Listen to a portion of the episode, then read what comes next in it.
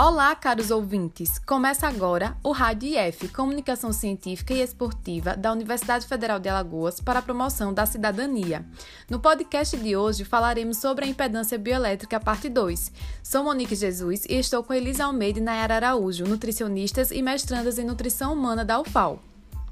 Isso mesmo, Monique. Sabemos que existe um vasto campo da literatura que aborda a Bia. No podcast anterior, aprendemos um pouco sobre os princípios básicos dela e agora veremos um pouco das condições que a afetam, além da sua aplicação na prática clínica segundo as recomendações da ESPEN.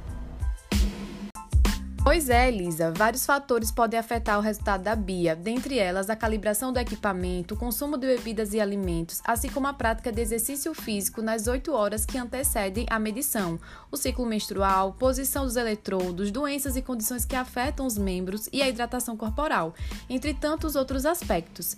Por isso que protocolos universais padronizados são tão importantes nesses casos.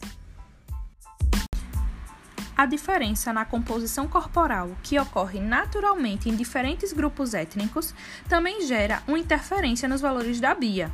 Essa é uma das razões de não existir portabilidade das equações da BIA e um dos fortes motivos da não existência da padronização das equações de predição.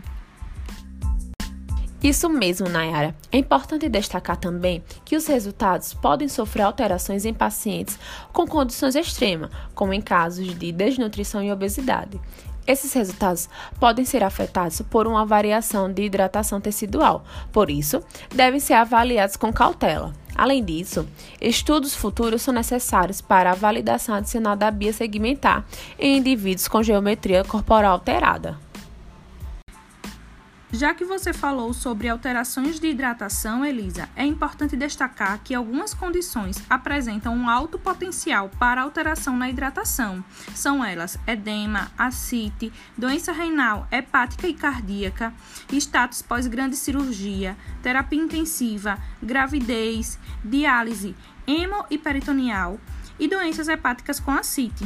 Sendo assim, a validação adicional da BIA é necessária para compreender os mecanismos para as mudanças em doença aguda, relações gordura e massa magra, extremas alturas e anomalias da forma do corpo. Então, pessoal, essas informações foram tiradas do artigo Análise de Impedância Bioelétrica, parte 2, Utilização na Prática Clínica, de Kylie e colaboradores, publicado no ano de 2004 na revista Clinical Nutrition. E este foi mais um episódio do Rádio IF, Comunicação Científica e Esportiva, da Universidade Federal de Alagoas para a promoção da cidadania. Ficamos por aqui e até a próxima. Um beijo!